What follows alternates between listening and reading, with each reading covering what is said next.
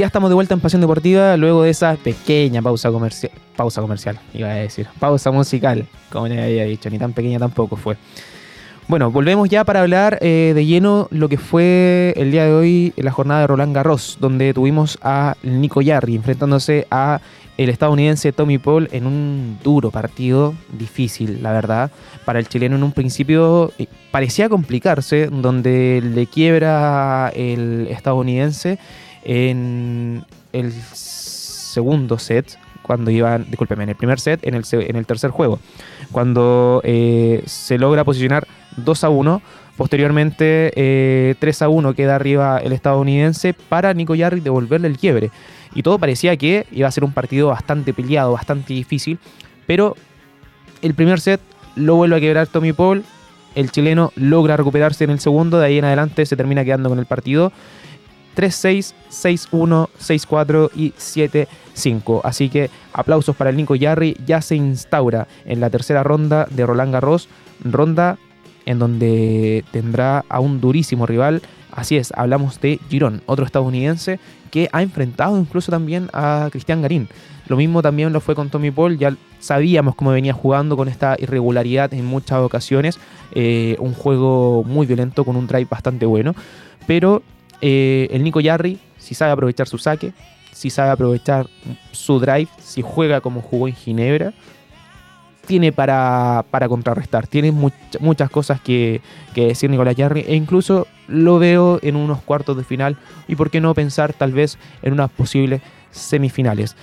Otro duelo también que se llevó a cabo el día de hoy fue el de Alexander Esberev que se llevó el partido en 3 sets rápidamente ante Alex Molcan, el eslovaco, Recordemos que no jugó Gael Monfils y Olger Run, el francés que venía a derrotar al argentino Sebastián Baez, finalmente se termina retirando antes de jugar el partido. Taylor Fritz, otro más que avanza a la tercera ronda junto con Frank Cerúndulo. Por ahí también ya lo había mencionado anteriormente, está el estadounidense Girón, el argentino Olivieri, quien ha sido sorpresa en, eh, este Roland Garros en los inicios, eh, termina eliminando a Andrea, Pavasori, quien eh, había dejado en primera ronda al em, serbio Kesmanovic. Francis Tiafo también avanza a tercera ronda junto con el chino San Cecin. Y eh, Tiago, también el brasileño, otro tenista que avanza de ronda junto con Dimitrov, Nichoka, Daniel Atmaer. La sorpresa, podríamos decir, de la jornada es que derrota a Yannick Sinner, el italiano. Por ahí podríamos dejarlo. Casper Ruth también ya asegurando su cupo a tercera ronda. Para el día de mañana los duelos que tenemos son Karen Kachanov enfrentándose a Kokinakis, Lorenzo Sonego ante Rublev, Foggini frente a Sebastián Hoffner, mm, Djokovic frente a Davinovich Pokina, Musetti frente a Cameron Norrie, Diego Schwartzman, el argentino, frente a Tsitsipas. Este duelo es bastante interesante, hay que decirlo el griego viene jugando a un nivel irregular en muchas ocasiones. Por otra parte, el, argentino que ha sido su año más bajo, podría decirlo, pero en Roland Garros fue sorpresa la primera ronda en donde caía 2 sets a 0 y en el tercero termina recuperándose para llevarse el partido en el quinto, en el quinto set. El peruano Juan Pablo Varilla se enfrenta ante el polaco Urcax y por otro lado también Carlitos Alcaraz, quien es, podría decir, uno de los favoritos a llevarse el torneo ante la ausencia de Rafael Nadal, se enfrentará a Denis Chapovalov, el canadiense. Para el día sábado, ya lo saben, se los había comentado, Nicolás Jarre se enfrentará a Girón en tercera ronda, lo mismo Cerúndulo frente a Taylor Fritz y eh, Casper Ruth, discúlpenme, tendrá como rival a Sang Shen.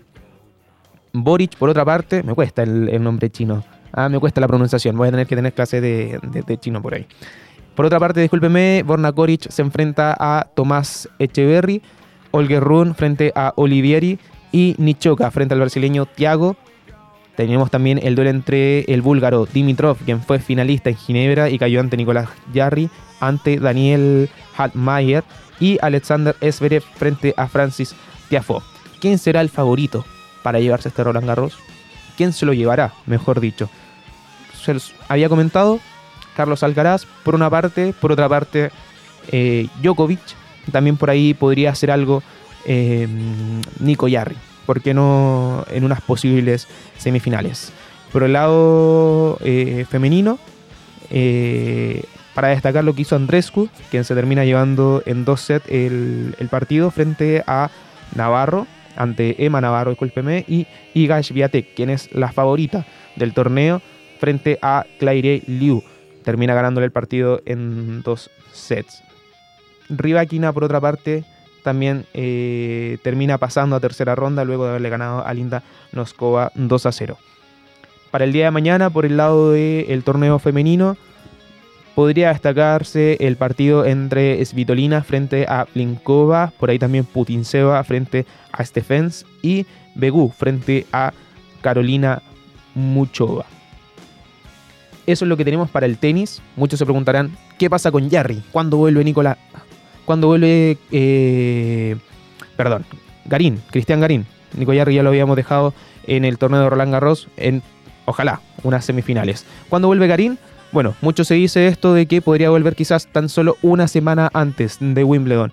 Luego ya que se conoce la lesión que tuvo el em, tenista chileno, que corresponde a una fractura en la costilla, la cual tiene bastante tiempo de recuperación, un aproximado de seis semanas, así que por ahí se va a perder algunos torneos. Esperemos que no baje mucho en el ranking ATP y que tenga una buena preparación también para lo que se viene para el próximo torneo Wimbledon. Torneo que el año anterior llegó a cuartos de final pero no le pudo sumar en el ranking ATP, recordemos, porque Wimbledon, con todo esta mm, diferencia política que tiene eh, con los tenistas, ya sea ruso o bielorruso, eh, no sumó en el ranking ATP. Fue un único gran slam, de hecho. Por lo que Cristian Garín podría haber quedado bien posicionado en, en esa zona. Vamos a una pausa musical. Ahora sí, pequeña pausa musical y ya volvemos con el fútbol y todas las novedades que hubieron esta semana.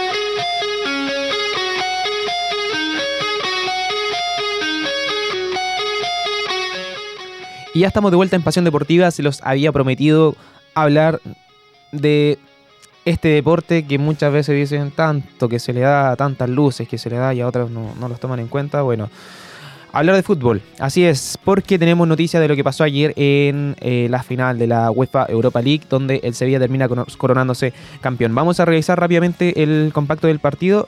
Un duelo que se termina jugando, em, podría decir, con pocas luces también. Ahí está. Estamos viendo a través de radio.cl el gol de Paulo Dybala en el primer tiempo. Recordemos que la Roma fue mucho más que, el Sevilla, para quienes tuvieron la oportunidad de, ver el, partido en el minuto 35, finalmente termina dándose el primer tanto del duelo, un Sevilla que formó con un 4-2-3-1 y una Roma con un 3-4-2-1. Quien precisamente el que marca el gol era Duda. Muchos decían tal vez no llega porque estaba lesionado, lo estaban cuidando entre algodones, finalmente termina jugando el partido y le, terminaba hasta este momento funcionando la, la, táctica a José Mourinho. Una Roma que en los primeros pasajes del partido fue más, fue más que el Sevilla. El Sevilla jugó a lo que propuso la Roma en el primer tiempo, básicamente. Eh, le ganó bien eh, cada pelota, supo eh, gestionar muy bien el trabajo colectivo y finalmente termina yéndose en el primer tiempo con la ventaja de 1 a 0. Por otro lado, también tenemos el gol del Sevilla. Ya lo vamos a mostrar rapidito. Ahí Christopher Arancibia está haciendo la, la, edición en nuestro, nuestro radio controlador. El Sevilla que formó con Bonu, Nemanja Gudel, eh, también estuvo Loic Valdé, Alex Telles, Jesús Navas, Oliver Torres, Iván Rakitic, Fernando, Josef Ennesiri, Brian Hill y em, Lucas Campos. Por otro lado, también la Roma que, como lo había dicho anteriormente, formó con Paulo Dybala, Rui Patricio en el arco, Chris Smalling, Ibáñez y Mancini. En defensa, Nemanja Matic, Brian Constante, Leonardo Espinazola, Seki Selig y Tommy Abraham. También por ahí se me quedaba el italiano Lorenzo Pellegrini. Recordemos, Mancini, que fue el autor, eh, en este caso, del autogol que le da el empate al equipo, al equipo español. Ahí podemos verlo ya en el, primer tiempo, en este travesaño de Iván Rakitic, un Sevilla que intentaba por ahí eh, proponer un poquito más. Un partido que tuvo poco, tuvo, tuvo gusto a poco. El modelo de juego que utiliza Mourinho es eh, bastante defensivo. Luego de haber marcado este gol, por ahí podemos decir que la Roma tal vez se, se retrasó un poco, incluso por pasajes en, del segundo tiempo se podría haber visto al portugués bastante nervioso de lo que estaba, de cómo estaba jugando el Sevilla. En este caso, el balón que casi, casi pega en la espalda de Rui Patricio, que se estiraba para poder llegar a esa pelotita, no pudo eh, ni llegar y, menos mal en ese momento, para los hinchas de la Roma, no llegaba. Muchos querían que eh, Mourinho ganara esta final de Europa League, ya que venía de ganar la Conference League en la temporada anterior y poder hacer ese saltito a la UEFA Champions League. Acá está, el autogol, en este caso de Mancini, que le termina costando un empate al equipo de la Roma. Y lo celebraba el Sevilla, que en este momento del partido, en el segundo tiempo, ya era más que la Roma. Ya en el segundo tiempo salió con todo, sabía que tenía que jugarse el todo o el nada y en el minuto 55 finalmente termina marcándose el empate. Un partido lleno, lleno de tarjetas amarillas, ambos equipos eh, que se defendían, Mourinho que decía vamos a calmarnos, vamos a hacer nuestro juego, lo que sabemos hacer. Finalmente... Em, se le vio desesperado, incluso muchas veces, eh, tanto en defensiva no sabía qué hacer con el balón, se terminan yendo a tiempo extra y el partido se termina definiendo en penales. Recordemos que es la tercera final consecutiva de la UEFA Europa League que se define en penales. Las anteriores también habían tenido este mismo, habían terminado en empate en el tiempo reglamentario y terminan definiéndose en, em, en penales. Recordemos aquella final que fue entre el Manchester United y el, el Villarreal. Ahora el Sevilla que termina coronándose con su sexta... Mm, sexta corona ya del torneo y eh, la Roma que finalmente no logra irse al, al, descanso. ¿Qué está haciendo, Gode? No logra irse al descanso. Acá en el estudio se viven muchas cosas. Todos eh, esperaban, esperaban la victoria de la Roma. Acá precisamente José Mourinho reclamaba por la mano que no le cobraron, que no fue esa falta que no termina siendo no termina siendo penal, discúlpeme, el penal que no le terminan cobrando al Sevilla, Mourinho dice, no, no es penal. Y no, no lo toca. No lo toca para nada, se termina lanzando. No. Se va, se cae solo. Finalmente Lucas Ocampo termina perdiendo, termina perdiendo el balón. En la definición de penales, 4 a 1 lo termina ganando el equipo español a la Roma. Recordemos, marcó el primer penal Lucas Ocampo, y hace lo propio Brian Cristante, Eric Lamela marca el segundo, Gianluca Mancini, quien había marcado el autogol que le concede el empate al equipo del Sevilla, finalmente termina fallando su propio penal, Iván Rakitic, que marca el tercero y Ibáñez lo falla. Para muchos, Ibáñez, un jugador que termina fallando en momentos importantes, el brasileño. Todo para que Gonzalo Montiel lo pudiera definir. ¿Qué sucede? Gonzalo Montiel define el penal, lo tapa Rui Patricio, pero el VAR llama al árbitro porque el portero portugués había adelantado a la línea y termina pateando nuevamente una segunda oportunidad para el argentino que ahora le dicen eh, el encargado de, definiciones importantes, porque también había pateado el penal, el penal definitorio para Argentina. Y Montiel termina marcando finalmente el 4-2, lo que le da em, el torneo al Sevilla, termina coronándose campeón y le tocará jugar en agosto la UEFA Super Cup frente al ganador de la final de la UEFA Champions League entre el Inter y em, el Manchester City. Vamos a revisar los dichos de cada director técnico.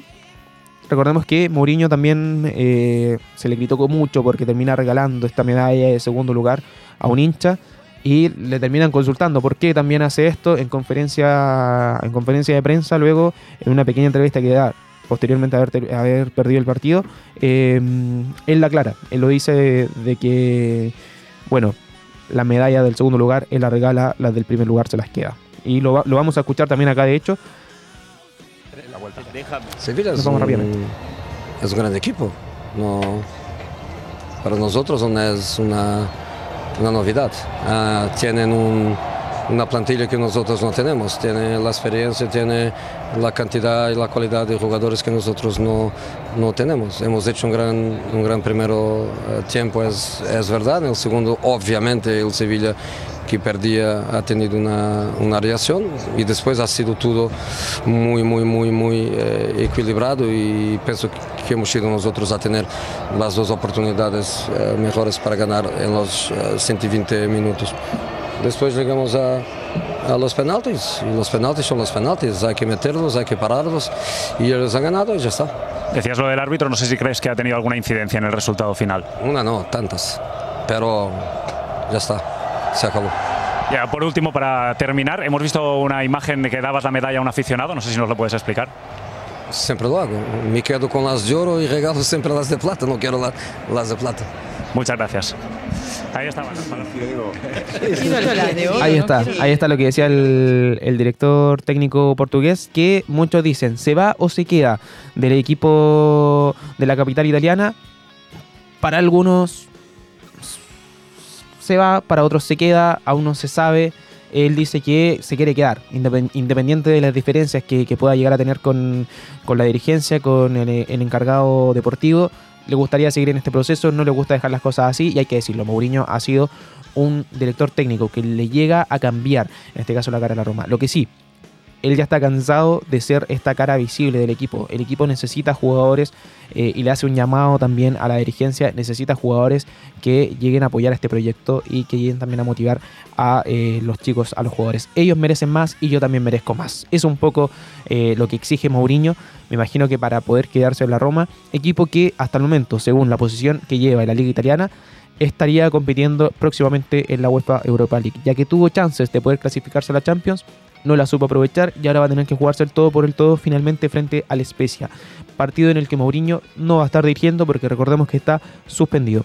Vamos a revisar también lo que dijo el DT campeón, Mendelibar.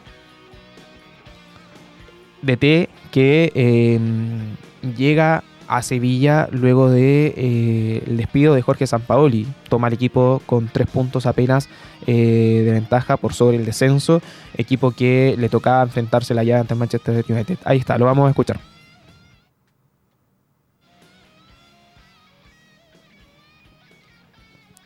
Tenemos algunos... Y ahí creo que nos ha dado fuerzas para, para seguir en la lucha de, de, intentar ganar el partido. ¿no? Creo que hemos estado más tiempo en campo contrario, pero también es verdad que a última hora en la prórroga nos han sacado tres, cuatro entre faltas laterales y corners en los que, en los que hemos sufrido bastante. ¿no? Ellos estaban un poco jugando a eso también, a, a, tratar de defender bien y luego en alguna jugada aislada hacerte, hacerte el gol.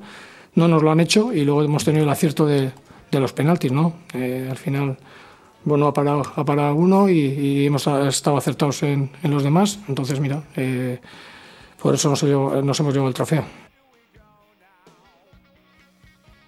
el DT, ahí está lo dicho, discúlpeme, del DT del equipo sevillano, quien eh, ha sabido darle esta confianza al grupo, ha sabido darle esta nueva imagen y los chicos también han confiado en él. Cuarto DT que llega en una temporada para el equipo sevillano que termina finalmente eh, ganando este torneo que era impensado. Logra cumplir con los objetivos, se le vencía contrato el día de ayer, precisamente.